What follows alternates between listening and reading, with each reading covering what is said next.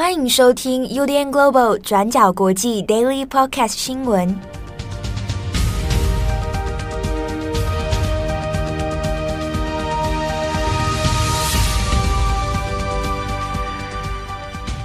Hello，大家好，欢迎收听 UDN Global 转角国际 Daily Podcast 新闻。我是编辑七号，我是编辑木仪。今天是二零二二年十一月二十九日，星期二。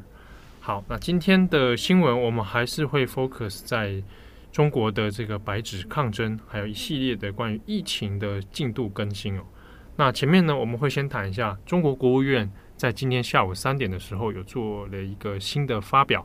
好，那我们谈这个发表的大致上的内容以及舆论的反应。那后续呢，我们也会谈这两天，好，那在北京或者中国的一些疫情概况，那跟这一次的抗争有什么样的关联？那以及最后我们要来谈一下发生几天以来的这个抗争运动，到目前为止我们已经掌握到的讯息又是什么？首先，我们先来看一下中国国务院在今天的下午三点开了一个联合的新闻发布会。那在这个发布会上面，主要就是针对于近期的防疫政策。好，那先前其实大家就有一些猜测，好，会猜说，诶，是不是在这个发布会上面就要来宣布，或许防疫的措施要降级，哦，是不是有要把这个风控的措施呢做一些软化或者松动？好，那因为先前啊，二十八号、二十九号到今天早上，还有一些中国的媒体呢。也在释出一个讯号哦，就是说，哎，这个像是疫情的这个致死率啊，其实没有大家想象中的那么可怕啊。比如说，北京的《新京报》就有做了一个说，哎，这个疫情啊，其实它的对大家的身体呃生命的威胁没有那么恐怖啊，那大家可以放宽心。那就有人解读说，哎，会不会是呃风向上面中国想要开始做一些缓冲了？好，那下午三点大家看到这个新闻发布会的时候呢，总结而言哦，就是它的内容其实大同小异，并没有什么太多的变化。那中国官方在这个发布会上面，也就是照本宣科啊，他们也都是背稿来的。然后呢，在上面主要就是说，当前呢，全中国的疫情总体趋势发展呢还是比较快啊，那疫情的波及面还很广。那有注意到部分的地区呢，出现这个疫情的规模规模性的反弹，就是一感染数字有有这个反弹回来的趋势。好，那所以他也是强调说，有一些地方现在面临哦抗疫三年以来最复杂、最严峻的形势。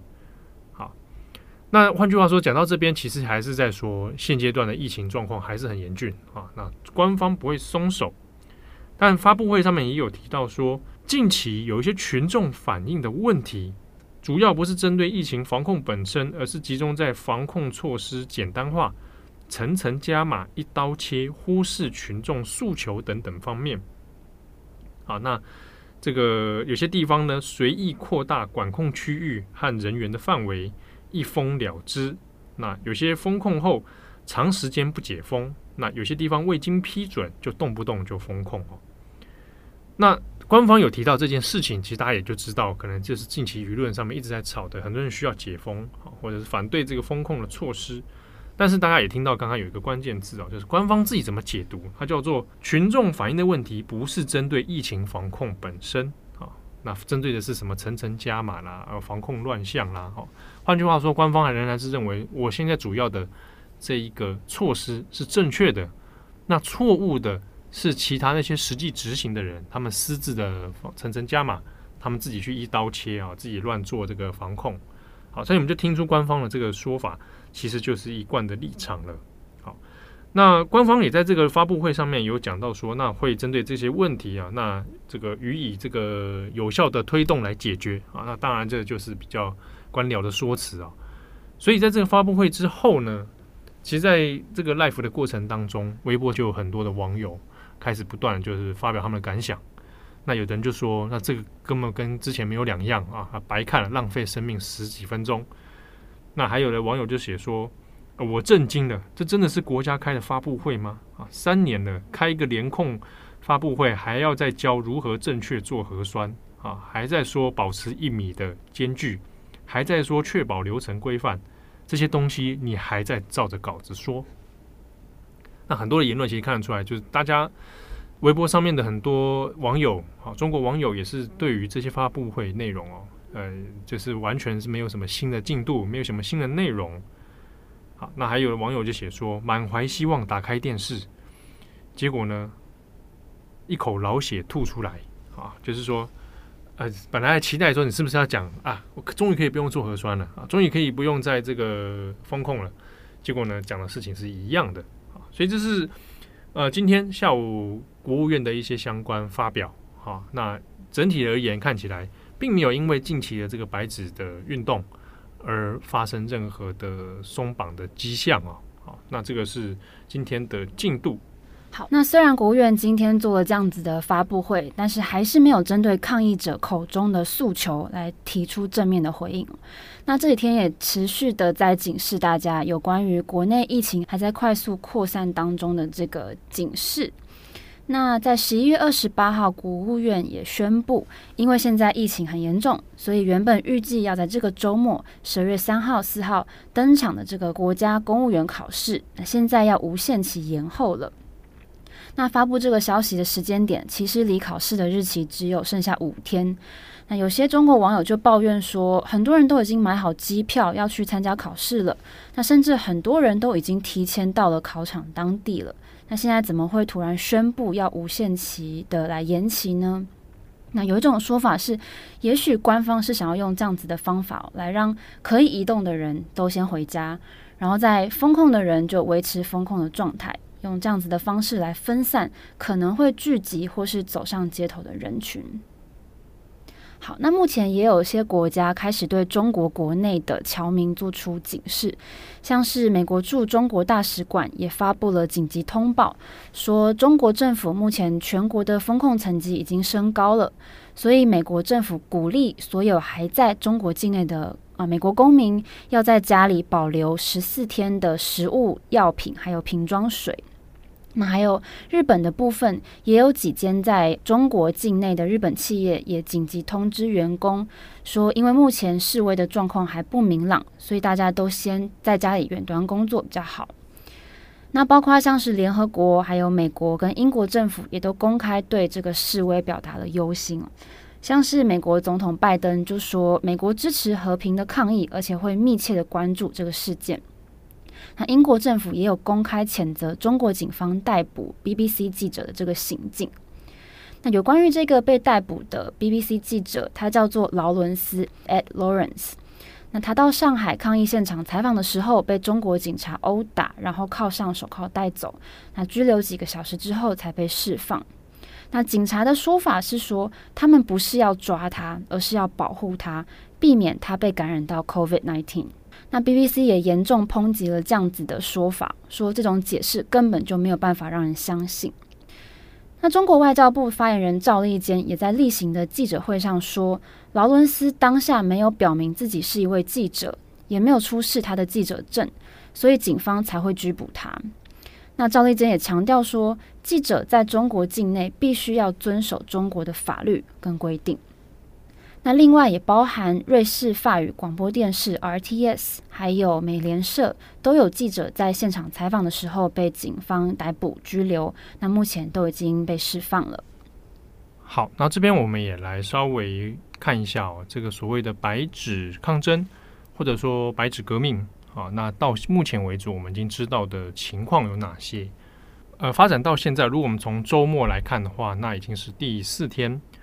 好，那目前为止，我们已经知道是说，它没有发生大规模的所谓的镇压啊，大部分的这个活动呢，零星的在各地出现，但是也很快的会驱散啊，或者很快就消失。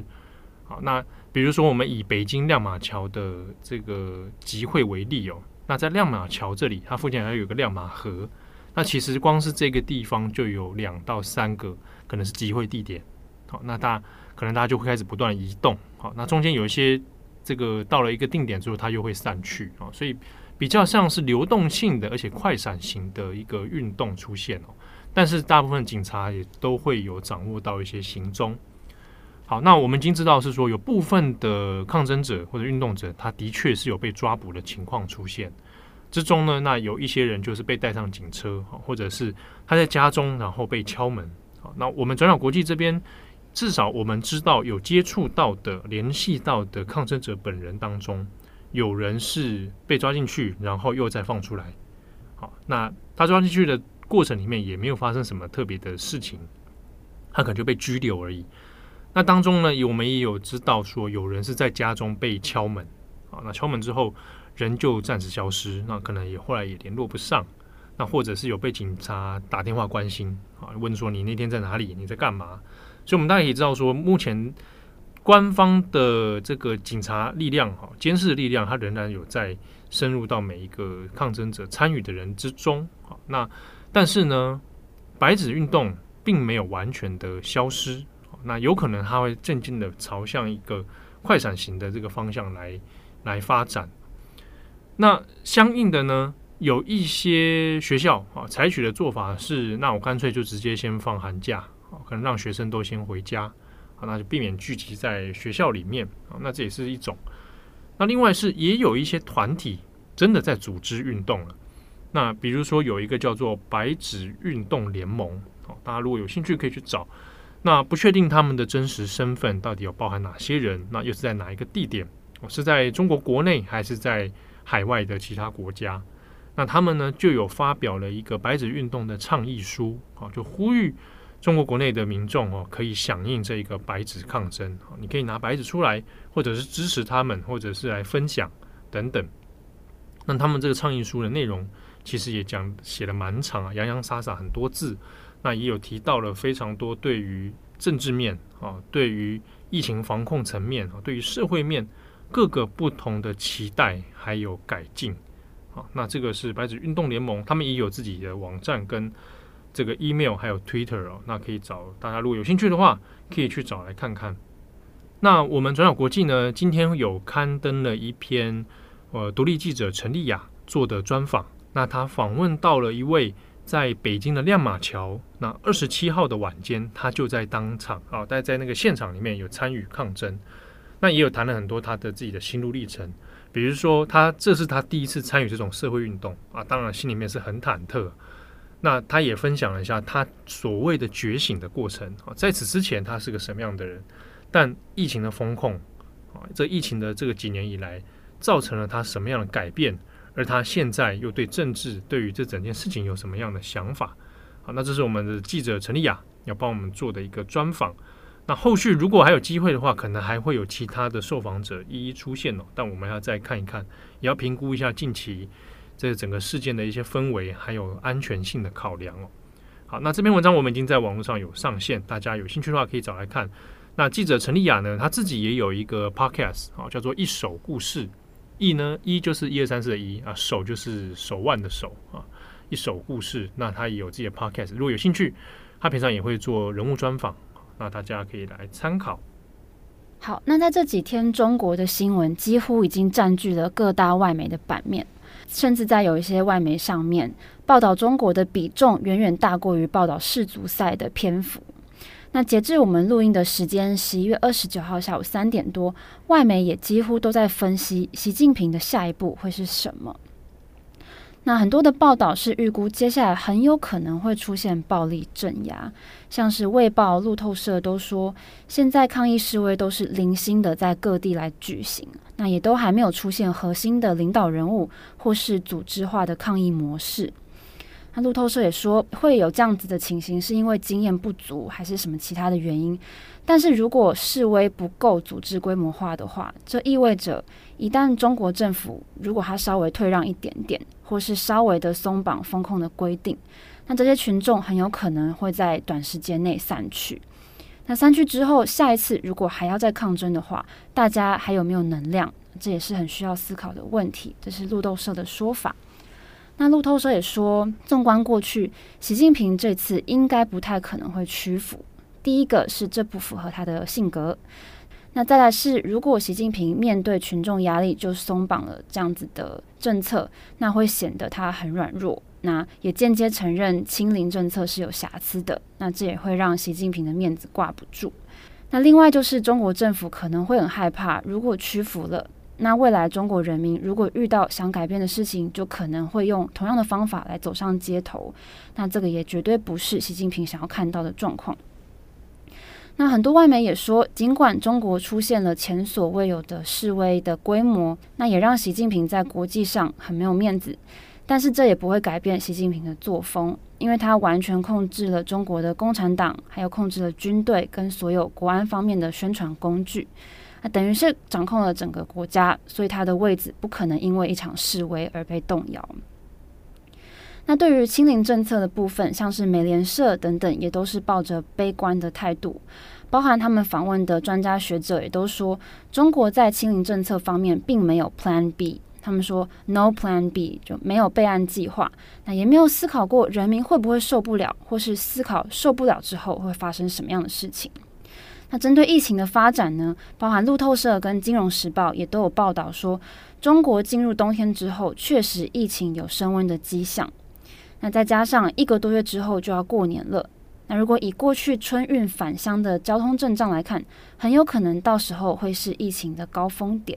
那这个是以上是我们在几个重要的外媒上面观察到的报道内容。好，我们这边也可以补充一下这个逻辑哦，就是说，哎，为什么他会这么相对悲观？不太可能妥协或松手啊。的确，就是像刚刚牧野说的，如果我同意你这一件事情，后面就会有一就有二，之后就会有三四五六七。嗯，那这件事情，好，你同意，如果只是防疫的问部分，那也就算了啊。防疫啊，我们就不要做核酸呐，我们这怎样如何如何还可以。但是如果上升到政治面的诉求，那它就会危及到可能中国共产党它的最核心的原则就是一党专政啊，万一就有一天跟你说我不要共产党啊，我不要这个体制，好，那这个就是危及到统治的这个权威，所以他就不可能去答应这件事情啊。这是大家会对于说整件运动它悲观的地方啊，那就是以终极来讲，你就不太可能去撼动那个体制，那有可能是要从体制内去改变。那但是这这个问题也在于说，相较于六四天安门啊，比如说我们有看到，嗯、有读者在底下有留言啊，这个蛮有意思的。看我们延伸一下，就是我们会讲这一次的白纸运动，它是一九八九年六四天安门以来最大的一次运动啊。但是有人想说，哎，那个时候六四还有不同派系的人马在内斗，我们也知道有保守派跟改革派啊，不同的这个派系在运作。那六四变成了一个派系权力斗争的一个事件点。那这次事件里面看起来并不是这样。好，中共内部没并没有派系在因为这件事情而斗啊。比如说我们讲胡锦涛的团派，那也基本上已经消失嘛。那从这个事件里面，我们也可以看白纸运动没有规模大到有共产党内部的统治精英，好，会跟他们有所牵连。比如说，大到说里面有的人会利用这个事件来钳制习近平，或者是来反咬习近平。看起来目前还没有这样的趋势出现。好，那如果有的话，那就比较有可能出现很这个天翻地覆的政治的变化。好，那整个事情就会可能就不真的不大一样了。所以这是相对来讲，呃，对于长期关注中国的这个专学的专家，他之所以会觉得相对悲观，或者这件事情很快就会被扑灭掉。或者你是快闪嘛，那就慢慢的把你熄灭掉就可以了。好，那可能最终不会达到什么太乐观的结果啊。但这个是以目前来讲，可能大致上的分析会是如此哦。但是世事难预料啊，有时候会总是有一些意外。比如说，我们也没预期到乌鲁木齐这些事情，最后奠基成最后白纸出现。嗯，好，那说不定是会有一些意外跑出来，那这个都很难讲。或者我们刚刚讲到说这个白纸运动联盟，嗯，先前大家都会说中国已经没有任何社运了，对对，但是结果出现白纸运动联盟，好，表示有人还在运作，有人还在运作，有人心还没有死，好，所以诶，这个我们很难去真的完全的很武断的说这件事情的结果一定就是如何如何，好，那就是值得大家继续来观察，啊，当然我们也其实也看到还蛮有意思的现象是。呃，对于其他的这个像香港、台湾来讲，可能每个人看到的感受也不太一样啊。当然，各自的脉络也不同。比如说，香港的读者或香港的听友，他们历经过二零一九年这个反送中，所以对于中国这个事情，呃，香港最近这样中大也有也有响应嘛，白纸运动。可是香港当中就也有人有不同的意见，就说啊，我们不要管他们。当初二零一九发生反送中的时候，他们是怎么样说我们的？嗯、啊，他们是如何说、啊、我们这些什么港独乱乱港分子之类？所以我们不要同情他们。但另外一方也有人觉得说，哎，这是一个撼动中国的机会，可以好好把握，嗯、对不对？这是一个化敌为友的机会，嗯啊，人家以前没觉醒。对吧？现在觉醒了，好，那是不是一个一个破口？嗯，可以来突破，不然永远都是两条平行线，那有什么帮助？啊，所以就不同的这个想法会出现。台湾也是啊，大家的说法也都不一样。对，那这个的确是可以观察，就以以这个东北亚这个政治概况来讲，的确啊，尤其在这个复杂的两岸两岸三地啊。我们这个挂号啊，两岸三地的问题当中，它的确是一个很敏感的政治神经。嗯，对。好，那相关的文章也可以参考我们今天转角国际的网站呢、哦。我们有专栏文章，那也会再推出过去二十四小时啊，来帮大家做一些背景脉络的爬书。那、啊、你这几天做这个新闻，心情如何啊？嗯，还好，保持平常心。嗯，是，但因为就的确这是在。新闻查证上面要花不少功夫，嗯。哦，影片尤其影片，但我很佩服其中很多人，对，他们脸都是全部露出来，对，对啊，尤其都是年轻哎，比我们都还年轻哎，二十出头而已吧，对啊，就在北，尤其在北京的，在北京的，我觉得像那个亮马桥啊，对，啊亮马桥我去过哎，我的附近很有熟悉感呢，对，但我没有去逛那个合体啦，但是我经过因为那附近有几个都是外国餐厅嘛，然后大使馆或者外国客人很喜欢去。我指的是那种西洋的那种外国，嗯，好，那比如说那边就有一个德国的面包店，是超赞的，超贵，真假的餐厅，那就是它汤真的很好喝，你说面包配汤，对对，面包吃到饱，但是真的真的很贵，贵翻，我都看价格，想说是在整我吗？你就当这些抗议的人可以去那边，就是应该不行，应该那个那个要有点资本，那时候我觉得真的那真的太贵了，对，但只是说我看到那些年轻人，真的是不容易，嗯，不容易，那尤其是。比如说，我看丽亚的那一篇报道，他访问他，他说他之前也是，哇，中国好棒棒啊，这种。然后他是影视工作者啦，所以讲到说这几年的一些变化，又说他现在其实是觉醒了嘛，嗯，发现这一切不一样，发现这是有问题的。我看的时候我也很感慨啊，就是尤其在中国，就是觉醒很累耶。对啊，而且醒了之后回不去，嗯，回不去，你醒了之后你只能装睡而已。那很那那很痛苦哦。你的意思是说，你现在知道的太多了？对，当你知道了，然后你在这样子限缩的环境之下，你会很痛苦，因为你没有改变的机会啊。你们讲，嗯，我买给投票，或者是去做社会倡议，有没有？你还可以做各种各种的这个运动，或者是工作，来来达到你的奋斗的目标。他在那边不行啊。但就像你刚刚讲的，也许我们无法预料啊。当然，当然，但线下的大环境里面，你没办法想说什么就说什么。嗯，对，你还是你拿出来的标语是白纸哎，对不对？对，对啊，所以，但是你又已经在这个状态之下，你已经可能我们讲相对是觉醒的状态的话，那你内心一定是很很拉扯、跟矛盾又冲突的，嗯，会很难很痛苦嘛，会很辛苦。对啊，那你要留下来，你要奋斗吗？啊，你能奋斗的空间有多少？嗯，还是就这样子一辈子？对啊，还是说有人会说啊，你润出去嘛，就润嘛，run run 出去。哦，这是一个他们的用法。对对，run 对，那就是他们会说润润滑的润啊，就润到就是到你到国外去了。嗯，你想办法移到国外，可是很多人可能没有资本，你也润不了啊。对啊，你没管道没资本，你你怎么 run？或是真的很爱国的话，那就。对，比如说不能他不能不能说他爱国，是说他他爱他的土地跟他的家乡。嗯嗯，我相信很多对台湾人一定很有共感，香港人也是。对，香港也有很多人选择留下来，他没有选择离开，对啊，那一定有他的理由。那对中国来讲，他他要奋斗的那个代价跟成本又很高，这个事情是是非同小可，是值得继续来观察的。还是要为他们的勇气鼓鼓掌啊，嗯，就是真的不容易。对，嗯，好，那如果你有听说相关的一些故事。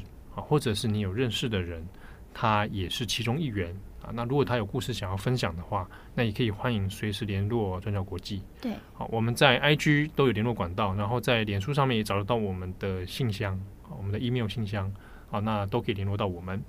嗯，好，感谢大家的收听，祝你有美好的一天。我是编辑七号，我是编辑木仪，我们下次见喽，拜拜，拜拜。感谢你的收听。如果想知道更多资讯，请上网搜寻 UDN Global 转角国际。